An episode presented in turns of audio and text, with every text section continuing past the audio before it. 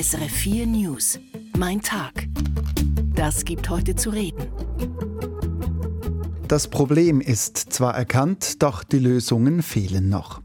Die Rede ist von Medikamentenmangel in der Schweiz. Das Problem ist, dass es kein Schweizer Problem, sondern ein weltweites Problem ist, das wir nicht alleine lösen können. Wie die Apotheken aber hierzulande das Problem angehen, das zeigt unsere Reportage. Dann blickt die UNO auf ein schlechtes Jahr zurück. Überall auf der Welt toben Kriege und es gibt Krisen. Ob das nächste Jahr für die UNO besser wird, wir wagen den Ausblick. Und auch bei uns hier auf SRF 4 News ist im Jahr 2023 nicht immer alles ganz so gelaufen wie gedacht. Offenbar haben wir hier kleinere technische Störungen, aber ich warte mal ab. Ah, jetzt ist er hier. Gut.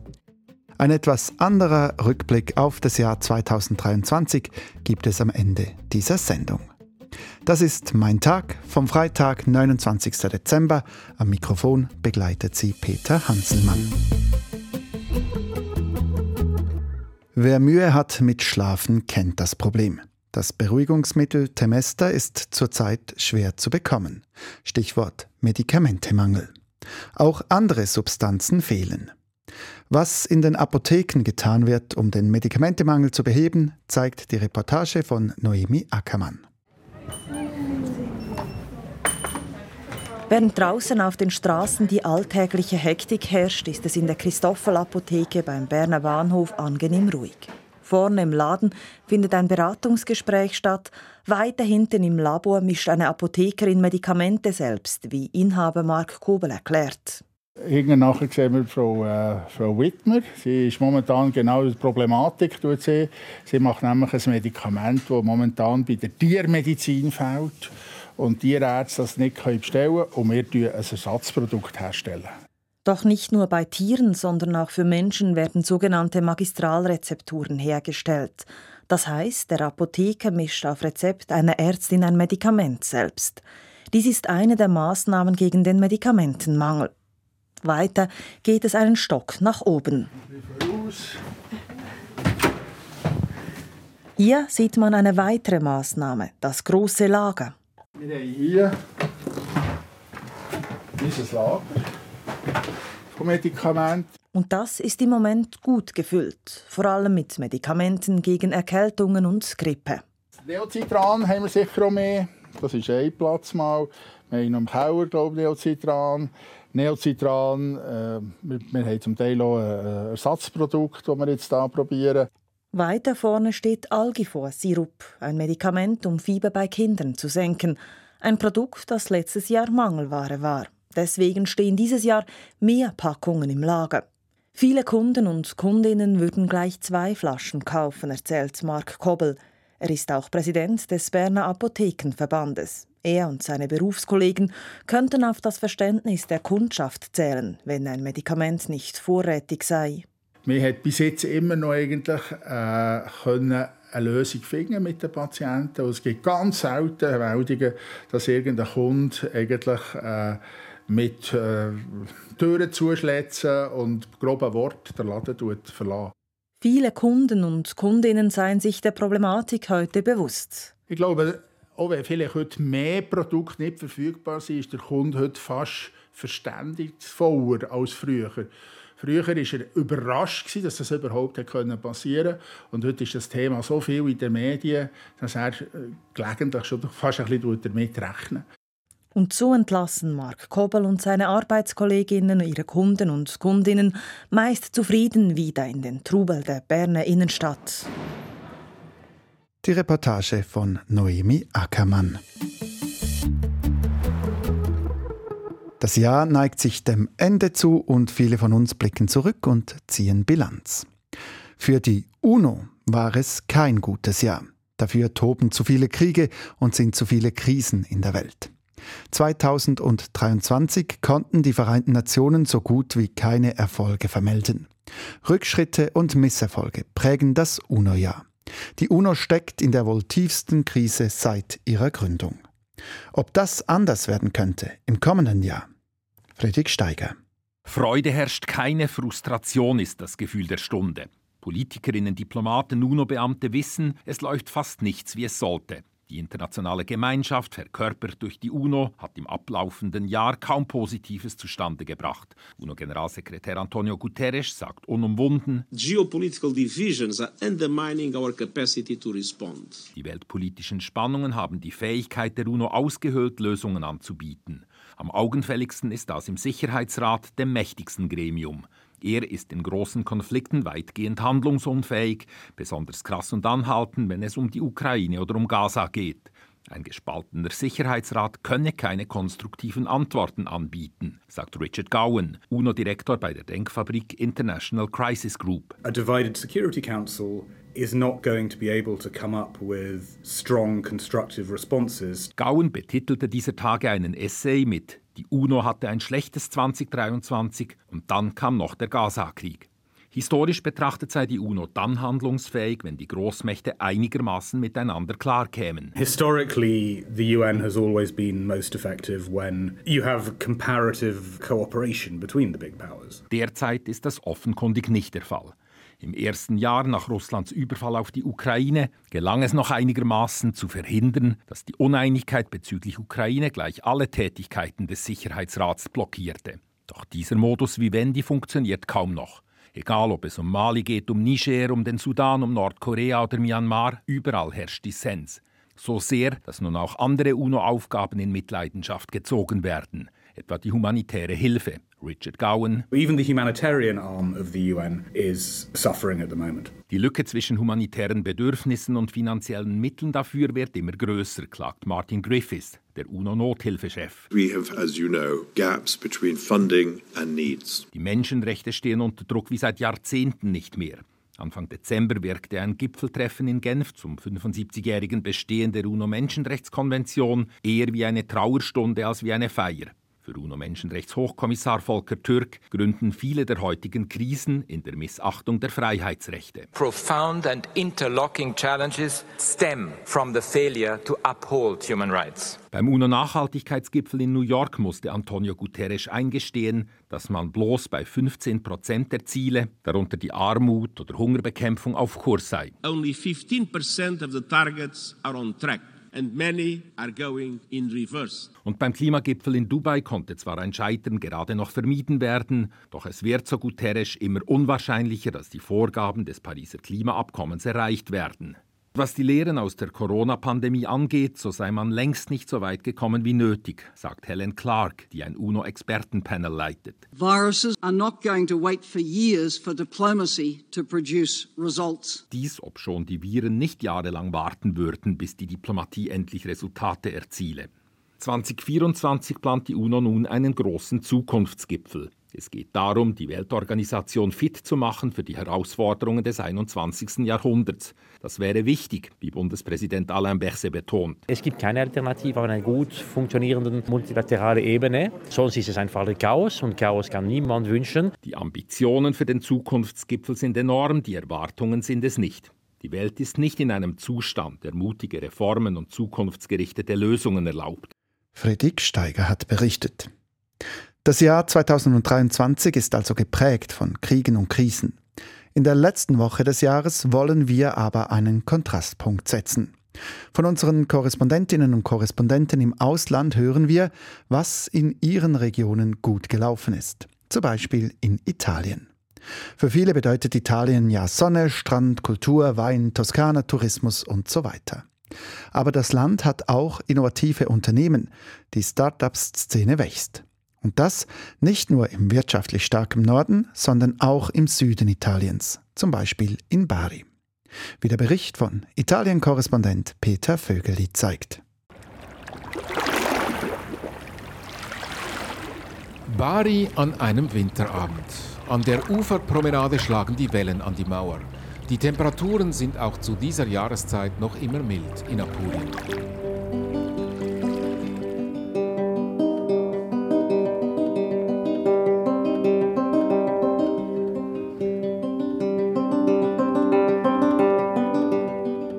Einem alten Haus aus dem Mittelalter greift die junge Musikerin Francesco Benetti in die Saiten ihrer Tiorba.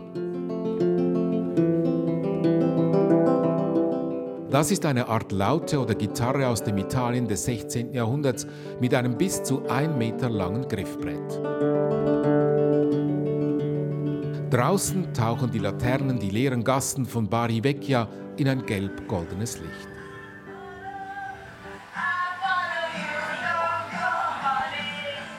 Hinter einem Vorhang lärmt ein Fernseher. Jemand singt und arbeitet dahinter. Davor auf der Straße steht selbstgemachte Pasta auf einem Tisch zum Verkauf. Es sind die traditionellen Orecchiette aus Apulien. Aber Bari, die Hauptstadt Apuliens, ist mehr als Orecchiette, Mozzarella, Meer, Kunstschätze, Musik und Tourismus. Die Stadt tief im Süden liegt auf der Rangliste der innovativen Start-ups italienweit an fünfter Stelle. Noch vor Mailand, vor Rom, vor Neapel und Turin. Bari hat in den letzten 20 Jahren einen großen Sprung nach vorne geschafft. Einer der erfolgreichen Jungunternehmer aus der Region ist Domenico Colucci, 34 Jahre jung, Gründer eines Startups mit 20 Mitarbeitern und 1,5 Millionen Euro Umsatz. Sein neuester Kunde, der japanische Mischkonzern Hitachi, der mehr Mitarbeiter hat als Bari Einwohner. Gefunden haben sich Colucci und Hitachi über LinkedIn. Quindi ci siamo eh, conosciuti su LinkedIn, quindi il classico uh, messaggio che arriva, vogliamo informazioni su questa cosa. Hitachi schickte eine Nachricht, wünschte mehr Informationen über questa cosa. Gemeint ist die sogenannte Real-Time Location, auf die sich Coluccis Firma Nextome spezialisiert hat. Si stanno sperimentando soluzioni per uh, la mobilità uh, sui trasporti, esatto. Es geht darum, Güter auf dem Gebiet der Logistik oder auch Standorte von Menschen in Echtzeit zu lokalisieren ohne Identifizierung, wie Colucci betont. Hitachi möchte eine App entwickeln, die Kunden empfiehlt, welche öffentlichen Verkehrsmittel sie am besten nutzen sollen, um am schnellsten ans Ziel zu gelangen. Testort ist Genua, weil dort verschiedenste Verkehrsmittel im Einsatz sind, Busse, U-Bahn, eine Zahnradbahn, ja sogar eine Schiffslinie.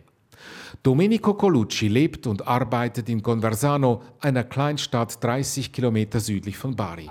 Auf der Fahrt dorthin zeigt er nach links und rechts und erklärt, warum Startups in Apulien gedeihen, in einer Region, in der man es nicht erwarten würde.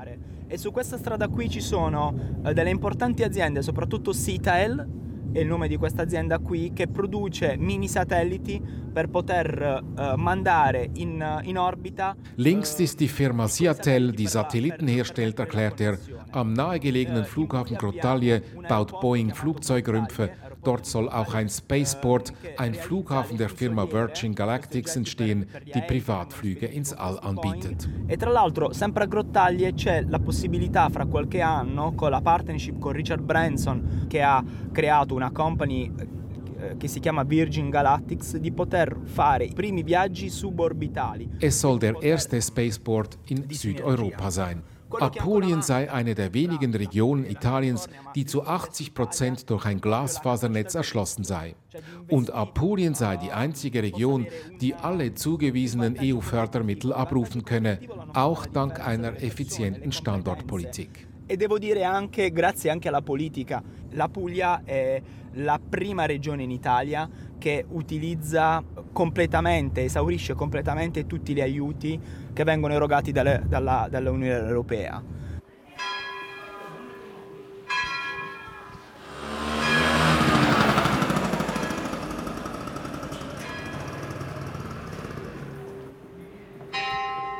Conversano ist eine pittoreske Kleinstadt mit einer Burg aus der Zeit der Normannen. Domenico Colucci ist hier geboren, lebt und arbeitet hier. Vielen Generationen vor ihm war das nicht möglich. Sie mussten nach Norden ziehen, um Arbeit zu finden. Domenico Colucci muss nicht auswandern. Ma è possibile avere tecnologia anche in questi piccoli centri e la dimostrazione siamo noi, siamo tante altre realtà innovative che possono quindi eh, creare tecnologia anche in borghi di questo tipo, dove comunque la qualità della vita è estremamente elevata. Auch in solchen kleinen Städten mit ihrer hohen Lebensqualität kann man leben und arbeiten, sagt Domenico Colucci. Apulien zeigt, wie es gehen kann in Italien, wie Vergangenheit und Zukunft nebeneinander funktionieren können. E. Sì, e. Mit einem Espresso und Blick aufs Meer.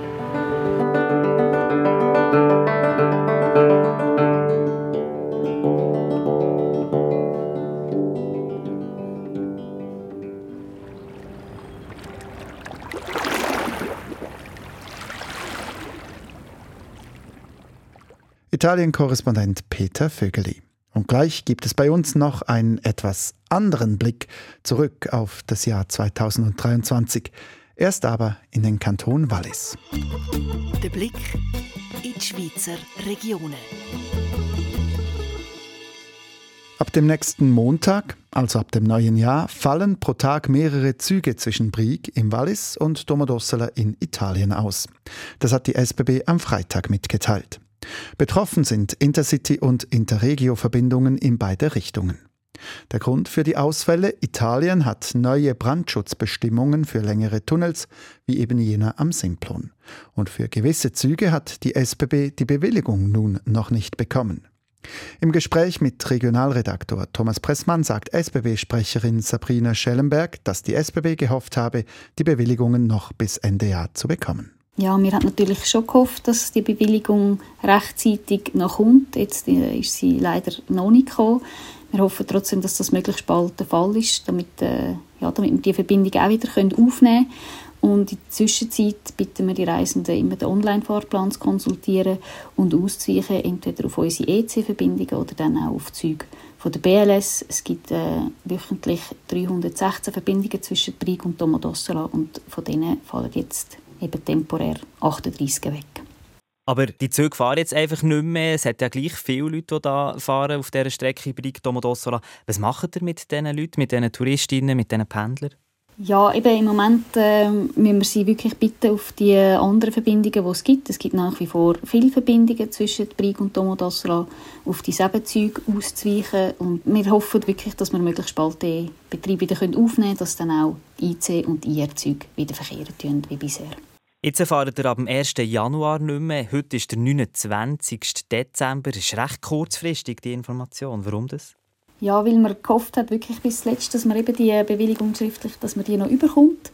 Und äh, ja, wir haben die Leute nicht verwirren, oder indem dass man sagt, die Züge fahren nicht und dann fahren sie wieder doch. Darum hat man eigentlich bis zuletzt gewartet. Und was natürlich wichtig ist, oder, es gibt äh, Alternativen, es gibt andere Züge, die verkehren auf dieser Strecke. Es ist nicht so, dass es jetzt da irgendwie keine Möglichkeit mehr gibt, um von Brig auf Domodossola zu kommen. Und darum hat man sich eben entschieden, wirklich zu warten bis zuletzt in der Hoffnung, dass es nicht nötig ist, was wir ja, uns alle mehr gefreut haben. Wie geht es jetzt äh, weiter? Also macht ihr Druck, politischen Druck? Tut ihr anderes Rollmaterial einsetzen?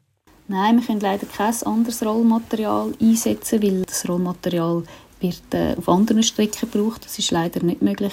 Und wir sind sicher weiterhin im Austausch äh, mit dem italienischen Verkehrsministerium, um möglichst schnell den Betrieb wieder aufzunehmen. Sagt die SBB-Sprecherin Sabrina Schellenberg. Das gibt heute zu reden. An der Wall Street mit Sabrina Kessler. An der Börse ist heute der letzte Handelstag des Jahres 2023. Zeit mal auf die Top-Performer des Jahres zu schauen. Das waren in diesem Jahr vor allem die sogenannten Magnificent Seven, die glorreichen Sieben. Dazu zählen Nvidia, die Facebook-Mutter Meta sowie Tesla, Amazon, Apple, Microsoft und der Google-Mutterkonzern Alphabet. Sie alle gehören zu den Top 10 der wertvollsten Unternehmen der Welt. Sabrina Kessler berichtet für uns von der Wall Street. Ich habe sie gefragt, warum ausgerechnet diese Unternehmen in diesem Jahr so gut performt haben. Ja, der große Vorteil all dieser Unternehmen ist natürlich die wahnsinnige Markt- und Preissetzungsmacht, die in den letzten Jahren einfach dazu geführt hat, äh, dass wir als Konsumenten eigentlich kaum noch ohne die Produkte dieser sieben Unternehmen auskommen, äh, seien es die iPhones, die Suchmaschine Google, ähm, Facebook oder einfach mal schnell einkaufen äh, auf Amazon. Und ähm, diese Größe, die, die diese Konzerne mittlerweile erreicht haben, die sorgt einfach für einen extremen Vorsprung in vielen Bereichen. Ähm, das kann Innovation sein, aber das ist vor allen Dingen auch die globale Dominanz äh, dieser Marken und diese Vorherrschaft, ähm, die führt einfach zu vergleichsweise äh, hohen Gewinnmargen. Das ist ja ähm, ein Faktor, ähm, auf den Anleger nun mal äh, besonders scharf achten. Und tja, das macht die glorreichen Sieben im Vergleich zum Rest des Marktes besonders attraktiv. Und klar, dazu kommen in diesem Jahr natürlich noch besondere Trends, zum Beispiel das ganze Thema KI, was ja bei Nvidia zum Beispiel zu einem satten Kursplus von 230 Prozent seit Januar geführt hat. Und wie groß diese Dominanz an der Wall Street mittlerweile ist. Das sieht man übrigens auch, wenn man äh, die Unternehmen mal aus dem S&P 500, also aus dem großen Leitindex rausnehmen würde. Der hat ja auf Jahressicht 25 Prozent zugelegt. Ohne die glorreichen sieben wären das eben seit Januar aber nur 6 Prozent gewesen. Also tja, eine extrem gute Performance in diesem Jahr insgesamt und damit eben auch eine hohe Gewichtung im S&P 500. Apple hat in diesem Jahr ja erstmals die Marke von 3 Billionen Dollar Börsenwert geknackt. Sind solche Kursanstiege gerechtfertigt oder mit anderen Worten, sind diese Unternehmen wirklich so viel wert? Naja, am Ende ist so ein Unternehmen natürlich äh, immer nur so viel wert, wie die Anleger bereit sind zu zahlen. Äh, aber wenn wir jetzt mal rein auf die Fundamentaldaten schauen, also darauf, was die Bilanzen dieser Firmen hergeben, äh, dann kommt man natürlich nicht drum herum zu sagen, dass all diese Unternehmen tja, leicht bis tatsächlich deutlich überbewertet sind. Stichwort Kurs-Gewinn-Verhältnis. Das kann man ja hm, selber einfach relativ ähm, einfach berechnen. Ähm, da haben wir auf der einen Seite Nettogewinne, die bei diesen Firmen zusammengenommen im Schnitt in diesem Jahr um 31 Prozent gestiegen gestiegen sind. Da reden wir also mittlerweile von 350 äh, Milliarden Dollar hm, reinem Gewinn. Aber die Aktienkurse im Gegensatz dazu, die sind um mehr als das Doppelte gestiegen, also um 70 Prozent. Ähm, wobei es da durchaus Unterschiede gibt. Also jetzt die Google-Mutter Alphabet zum Beispiel und der Facebook-Konzern Meta. Ähm, da sehen wir aktuell ein KGV von 19 bis 20. Das ist noch relativ vernünftig bewertet. Aber wenn wir uns jetzt mal ein, äh, eine Tesla anschauen, dann kommen wir da aktuell doch auf Stolz stolze 67 und das, obwohl der Gewinn in diesem Jahr wahrscheinlich 30 Prozent niedriger ausfallen wird als im Jahr zuvor. Also durchaus rote Warnzeichen hier, aber ähm, das Wachstum, das ist äh, bei allen Firmen ähm, tatsächlich durchaus nach wie vor vernünftig und gegeben. Also diese Firmen kommen ja mittlerweile auf teils extreme Bewertungen. Was heißt denn das nun fürs kommende Jahr? Können die Aktien trotzdem noch weiter steigen oder müssen wir uns auf einen Einbruch gefasst machen? Also es würde mich äh, nicht wundern, ähm, tatsächlich, wenn wir jetzt den ein oder anderen Kursrücksetzer äh, sehen werden, vor allen Dingen in der ersten Jahreshälfte, wo ja im Anschluss an die Weihnachtsrallye ähm, sicher die ein oder anderen Impulse einfach fehlen werden. Aber insgesamt sind diese Unternehmen doch ähm, enorm solide aufgestellt. Eine Apple zum Beispiel hat dieses Jahr mehr als 100 Milliarden Dollar freien Cashflow erwirtschaftet. Ähm, das ist jetzt mal nur zum Vergleich, das ist mehr als alle 40 äh, DAX-Konzerne in Deutschland zusammengenommen. Also da ist äh, enorm was auf der hohen Kante und ähm, das würde im Fall von Apple sogar ausreichen, um einfach alle Schulden des Konzerns äh, zu begleichen. Ähm, bei Nvidia und auch bei Microsoft ähm, wird es sicherlich ähnlich gut weitergehen im nächsten Jahr. Einfach, wie gesagt, Stichwort künstliche Intelligenz, auch 2024 das Trendthema. Ähm, nur bei Tesla, ähm, eben ja auch schon angesprochen, da mache ich mir durchaus äh, ein bisschen Sorgen, einfach auch, weil die Konkurrenz rasant aufgeholt hat. Gerade in China, äh, BYD hier ist äh, ein Beispiel. Aber grundsätzlich, und das das habe ich ja eben auch schon ähm, betont, muss man sich um diese Unternehmen einfach wegen ihrer Marktmacht und der enormen Dominanz ähm, auch als Anleger absolut keine Sorgen machen. Besten Dank, Sabrina Kessler. Mein Hinhörer. In nur wenigen Tagen ist das Jahr 2023 Geschichte. Vieles ist dieses Jahr gelungen, einiges misslungen. Auch hier bei uns auf SRF 4 News. Und so wie es vielen geht, höre auch ich gerne hin, wenn es mal eben halt nicht so läuft, wie es sollte.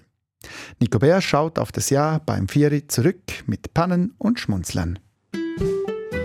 Bei so viel Live-Radio wie bei SRF 4 News läuft meistens, wenn auch nicht immer alles so, wie es gerade sollte, quasi Berufsrisiko. Hier auf SRF 4 News geht es jetzt dann gleich weiter mit auf, den, auf SRF News geht es gleich weiter mit den Informationen.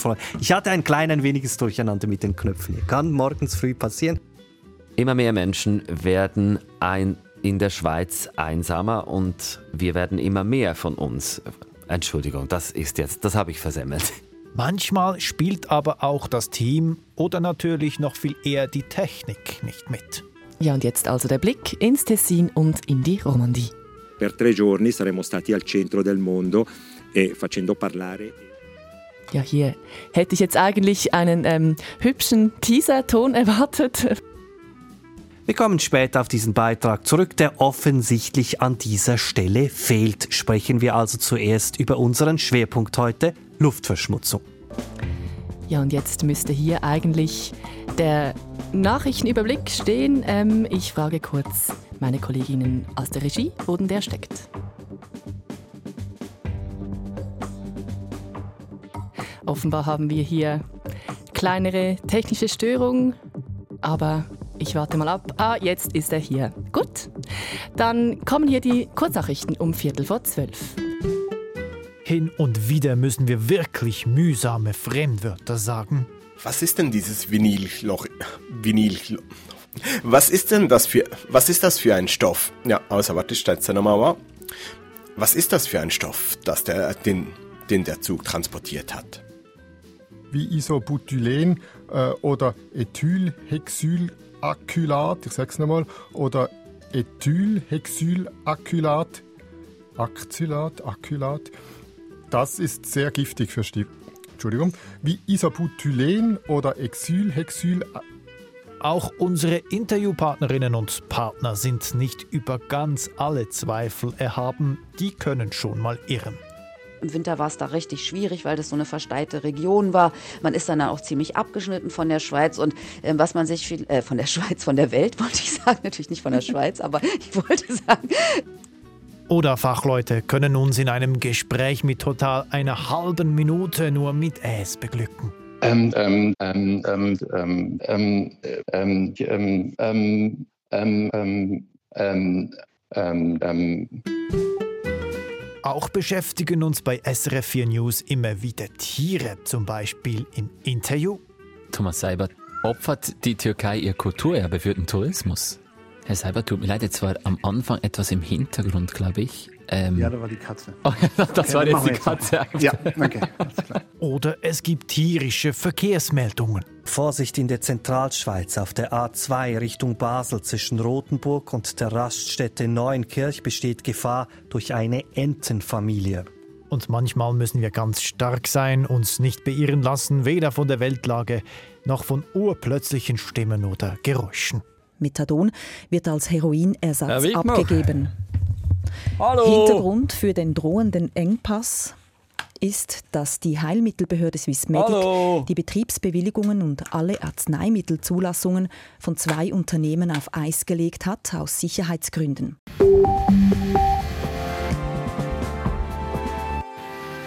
Durch die Sendung führt sie Isabel Meisen und ich weiß nicht, ob Sie das hören. Bei uns im Haus wird offenbar gebohrt. Ich entschuldige mich für den Lärm.